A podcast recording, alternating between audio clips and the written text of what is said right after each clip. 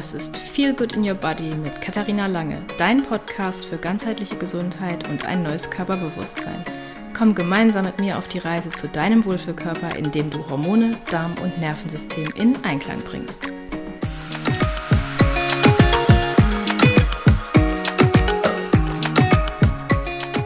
Wie du vielleicht weißt, geht mein Grundprogramm Body und Soul Connection Hormone und Damenbalance im Oktober in die zweite Runde. Yay!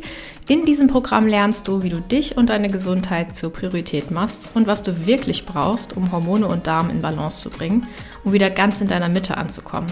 Also hüpf auf die Warteliste und sichere dir einen exklusiven Zugang zu den begrenzten Plätzen, wenn das Programm im Oktober startet.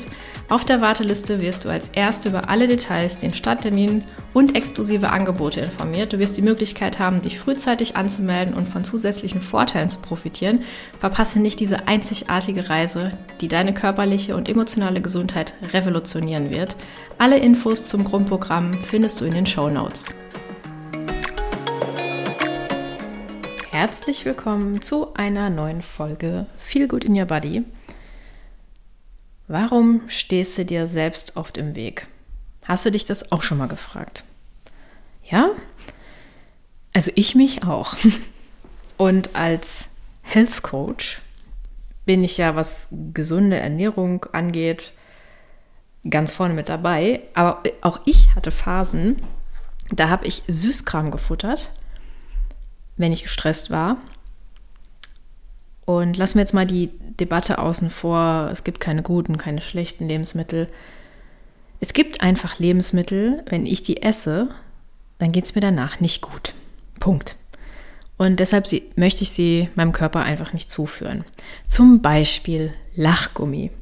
Ich habe danach echt oft Verdauungsprobleme und trotzdem habe ich die gefuttert, wenn wir die im Haus, hassen, im Haus hatten, als, ähm, ja, wäre das, wären das Smarties, nein, Scherz. Äh, also ich habe sie auf jeden Fall immer weggeatmet. Und dieses Verhalten, das hat eigentlich erst aufgehört, als ich verstanden habe, woher das kommt. Und bei diesem Prozess möchte ich dich heute ein bisschen mitnehmen. Wir tauchen etwas tiefer ein in unser Gehirn, um zu verstehen, warum wir manchmal Dinge tun, die uns nicht gut tun oder warum wir nicht in die Pushen kommen oder zum Beispiel, wenn wir uns neue Routinen aneignen wollen, warum das immer nur für eine kurze Zeit klappt und dann fallen wir wieder in alte Muster zurück.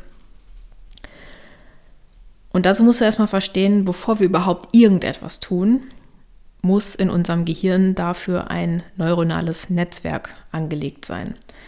Neuronale Netzwerke sind im Grunde Verbindungen von Neuronen im Gehirn, die Informationen verarbeiten und weitergeben.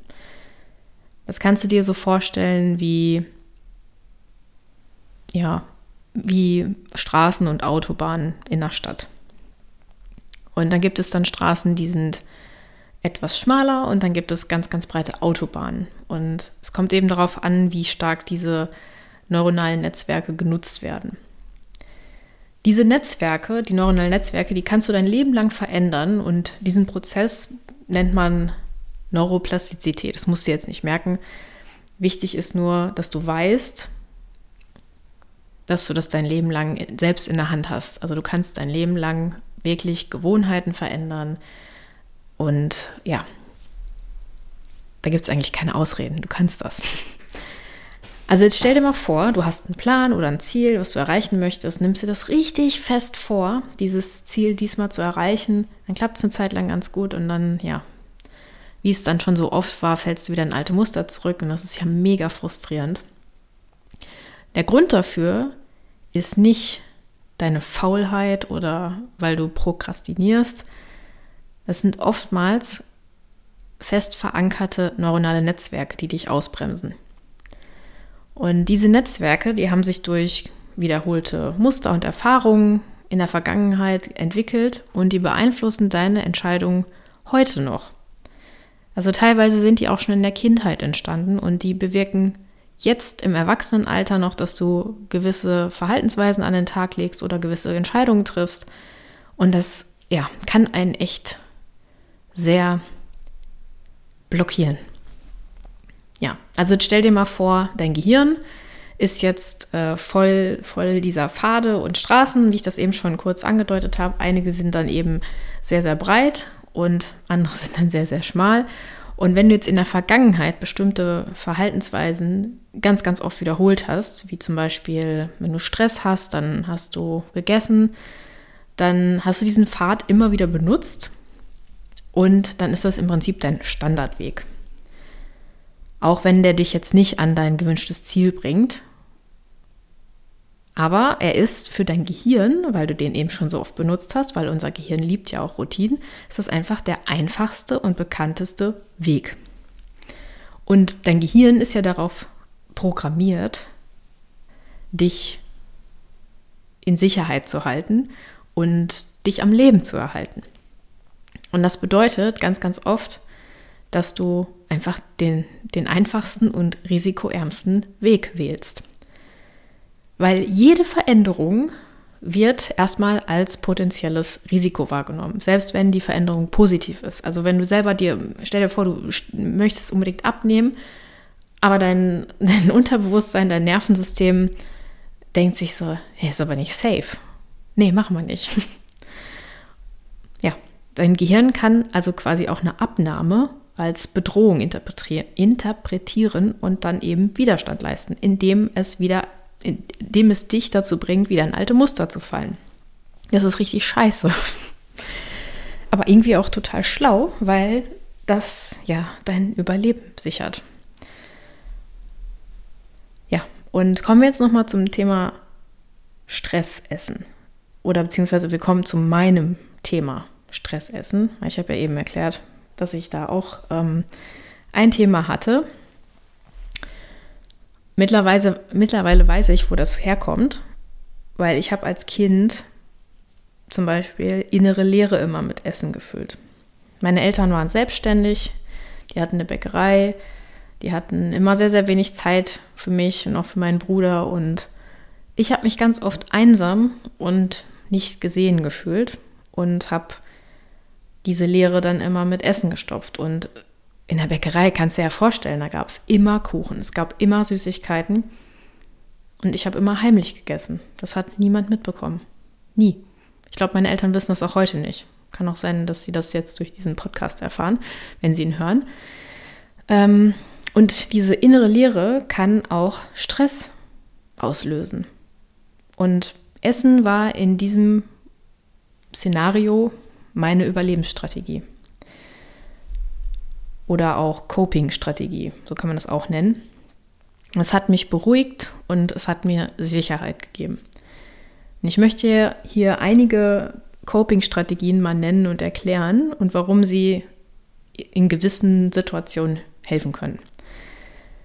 Also Stressessen, damit habe ich ja eben schon angefangen, das ist für viele, viele Menschen ein Trost wenn sie gestresst sind, wenn sie Angst empfinden. Das kann sofort erleichtern, da Essen manchmal positive Erinnerungen hervorruft. Also gerade auch wenn man ähm, oft zu Süßigkeiten greift, dann kann das daran liegen, dass man das als Kind dann oft ähm, ja, bekommen hat, wenn man zum Beispiel, wenn man geweint hat, wenn man traurig war, dann haben die, äh, hat deine Mutter dir einen Schokoriegel gegeben oder so.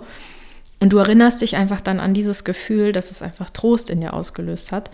Und das bewirkt dann eben, dass, ja, das Serotonin ausgeschüttet wird und du dich dann wieder ein bisschen wohler fühlst und dich entspannen kannst.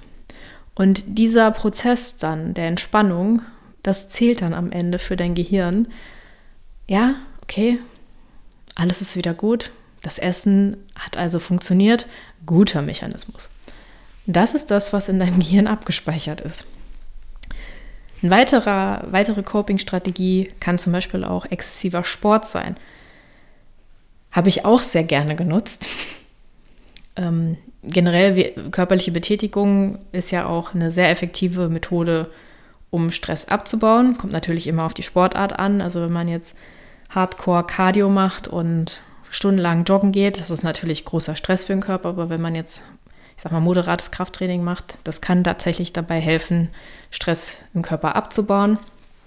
Und ja, dann nach dem Sport wird dann Endorphin, Endo werden Endorphin, ah, verhaspel, werden Endorphine ausgeschüttet und auch gleichzeitig ein Gefühl von Kontrolle, was man dann beim Sport bekommt. Und eben das, auch diese Kombi aus beiden, ne, das Gefühl von Kontrolle und die Endorphine, die können süchtig machen. Wenn zum Beispiel andere Lebensbereiche eher chaotisch sind oder man die nicht so kontrollieren kann. Und bei mir war das damals die Arbeit zum Beispiel. Da äh, ja, hatte ich nicht so die Kontrolle. Da wurde ich eher auch eher kontrolliert. Und ja, das hat mir dann eben, ja, das habe ich mir dann eben dann über den Sport gesucht. Weitere Coping-Strategien, Alkohol, Drogen. Es gibt ja nicht wenige, die ähm, ja mal eben oder fast täglich zu einem Glas Wein greifen, um zu entspannen. Dabei wollen sie dann nur ihre Gefühle betäuben oder versuchen dann dem Stress zu entfliehen. Das kann auch temporär helfen, diese negativen Gefühle und Emotionen zu dämpfen, aber langfristig hast du dann eher deiner Leber äh, ja, mehr, mehr zu tun gegeben und das führt natürlich auch zu gesundheitlichen äh, Konsequenzen. Genauso wie Rauchen. Rauchen kann auch für viele das Mittel zur Entspannung sein oder ja, um das vom Stress abzulenken. Und ich habe auch gestern noch zu meinem Mann gesagt, ich weiß gar nicht mal, wie wir drauf gekommen sind auf das Thema Rauchen, dass ähm, ich auch glaube, dass die Atemtechnik beim Rauchen einen großen Einfluss hat. Wenn du zum Beispiel ja einatmest, also du, du atmest ja dann eigentlich eher tief ein, du inhalierst ja an der Zigarette und dann atmest du ja auch entsprechend lang wieder aus. Und generell so eine tiefe Atmung ist ja auch fürs Nervensystem Entspannung. Und wenn man dann auch den Fokus aufs Ausatmen legt, erst recht. Also ja, macht das dann irgendwie fürs Nervensystem, macht das schon Sinn. Aber naja, man kann die Atemtechnik ja auch ohne Zigarette machen. Eine weitere Coping-Strategie ist die Vermeidung. Da gibt es ja auch einige Menschen, die dann einfach aus stressigen Situationen herausgehen oder Konfrontationen, Konflikte vermeiden, in der Hoffnung, dass sie dann von selbst verschwinden. Aber das passiert ja auch in den seltensten Fällen. Wenn man dann sich einfach nur rar macht, besteht das Problem ja weiterhin. Genauso wie ähm, ja, Prokrastination, wenn man jetzt immer unangenehme Aufgaben vor sich herschiebt, dann kann das auch kurzfristig erleichternd sein. Aber die Aufgaben sind ja trotzdem noch da. Und man muss sie ja irgendwann erledigen und dann häufen sie sich an und dann hat man am Ende doch wieder mehr Stress. Und ja, weitere Strategie auch sozialer Rückzug. Es gibt viele, die sich dann aus sozialen ähm, Situationen zurückziehen, also ähnlich auch wie das Thema Vermeidung, ähm, dass sie sich dann isolieren und lieber Zeit alleine verbringen, um dann eben mit der Überforderung irgendwie umgehen zu können. Und wir haben uns diese Coping-Strategien über Jahre hinweg angeeignet. Und jeder hat so seine spezielle. Ne? Es ist, es, manchmal hat man auch eine Kombi aus mehreren. Ähm, aber ja, die können dann eben darauf basieren, dass, dass die aus Ängsten entstanden sind oder dass wir glauben, dass wir uns mit oder dass wir glauben, dass wir uns in bestimmten Situationen so verhalten sollten und sie sind vielleicht auch für viele eine Art Schutzschild geworden, was ja dann im Prinzip vor kurzfristigen Problemen oder kurzfristigen Schmerzen helfen kann. Aber die hindern uns auch ganz oft daran, Fortschritte zu machen und wirklich zu wachsen. Und das ist der Grund, warum du dir selbst im Weg stehst. Du bist dir deiner Coping-Strategien noch nicht bewusst. Jetzt fragst du dich vielleicht, ja, was mache ich denn jetzt? Der erste Schritt ist, wie bei allem, sich darüber bewusst zu werden, dass das ein Muster ist und das kann ähm, durch Selbstreflexion geschehen, indem man Tagebuch schreibt, indem man zum Beispiel auch in Therapie darüber spricht oder mit einem Coach, dass man einfach feststellt, dass es diese Muster gibt, dass man die analysiert und sich bewusst wird und auch versteht, warum die entstanden sind. Danach kann man dann anfangen, mit ganz, ganz kleinen Schritten etwas zu verändern. Und das passiert natürlich nicht über Nacht, das ist ganz klar. Aber wenn jetzt zum Beispiel Stressessen so ein Thema ist, dann kannst du zum Beispiel durch ähm, gewisse Tricks da auch so ein bisschen ähm, ja, drumherum kommen. Zum Beispiel, wenn du dieses Gefühl verspürst, du musst jetzt unbedingt was essen, dann kannst du zum Beispiel deinen Vagusnerv stimulieren, indem du zum Beispiel ein Glas Wasser nimmst und ähm, gurgelst oder indem du ähm, mit deiner Zunge vor deinen Zähnen kreist. Das äh, stimuliert auch den Vagusnerv. Und wenn der Vagusnerv äh, stimuliert wird, dann wird, ähm, ja, fährt dein Nervensystem runter. Und das kann dabei helfen, dann den Stress anders zu lösen, als sich mit Essen zu beruhigen. Oder du gehst dann mal bewusst eine Runde spazieren. Und das kann eben auch Stress lösen, wenn du zum Beispiel in der Natur bist.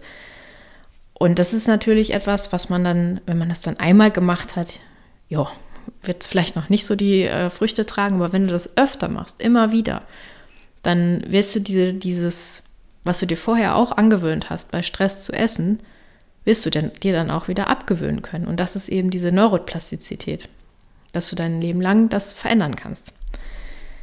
Ja, ganz wichtig ist halt, wenn du das Gefühl hast, du kommst da alleine nicht dahinter, du findest nicht den Grund dafür oder du weißt nicht, wie du da rauskommen sollst, dann ist natürlich wichtig, dir Hilfe zu holen. Also dann, du musst ja nicht alleine durch so einen Prozess durchgehen und gerade also gerade was diese Coping-Strategien angeht, das kann schon manchmal echt tief gehen, weil man dann eben auch ähm, ja ein bisschen auch zurück in seine Kindheit geht und wenn das dann eben nicht alles immer so rosig war oder auch wenn man sich da vielleicht gar nicht mehr so dran erinnern kann, was in der Kindheit so war. Deswegen ähm, ja, hol dir da gerne Unterstützung an die Seite, entweder durch einen Therapeuten oder durch einen Coach. Du musst da nicht alleine durch. Und dann, wenn es dann irgendwann so weit ist, dass du wirklich darüber Bewusstsein hast, dann kannst du natürlich neue Strategien entwickeln. Dann kannst du dir überlegen, was kann ich stattdessen machen und das dann immer wieder versuchen zu machen. Und wenn es geklappt hat, dann darfst du dich dafür auch belohnen. Natürlich jetzt nicht mit, ich sag jetzt mal, Süßigkeiten oder keine Ahnung, Impulskäufen oder so, sondern ähm, wirklich was, was dir dann auch, was dich weiterbringt in dem Moment. Und ganz wichtig auch natürlich, jeder macht Fehler und niemand ist perfekt. Und wenn jetzt mal ein Tag ist, wo du wieder in so ein altes Muster oder wo, wo, die, wo dieses Muster wieder präsent wird und du das Gefühl hast, du rutscht wieder so ein bisschen ab, das ist auch vollkommen okay. Wir sind alle nur Menschen. Und sollst dich dann nicht dafür bestrafen, dass das passiert ist, sondern dann lieber dir ja mit Wohlwollen begegnen und dann dir sagen, dass du es am nächsten Tag einfach besser machen kannst. Wenn du das schon erkennst, dass das so ist, dass so ein Muster anfängt zu greifen, dann bist du ja schon einen Riesenschritt weiter, weil davor war es ja so, dass du da eigentlich eher fremdgesteuert warst. Und wenn du dir das wieder bewusst machst, dann weißt du ja, du bist ja schon einen Schritt weiter gekommen.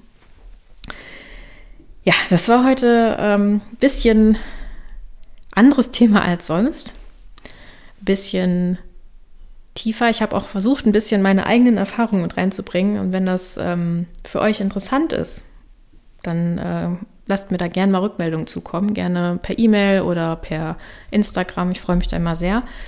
Und wenn dich die heutige Folge inspiriert hat, mehr auf dich selbst zu achten und dich um dein eigenes Wohlbefinden zu kümmern, dann freue ich mich. Und wenn du für dich heute etwas mitnehmen konntest, dann freue ich mich natürlich auch über eine 5-Sterne-Bewertung.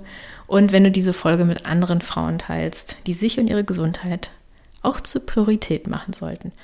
Fühl dich wohl, deine Kathi.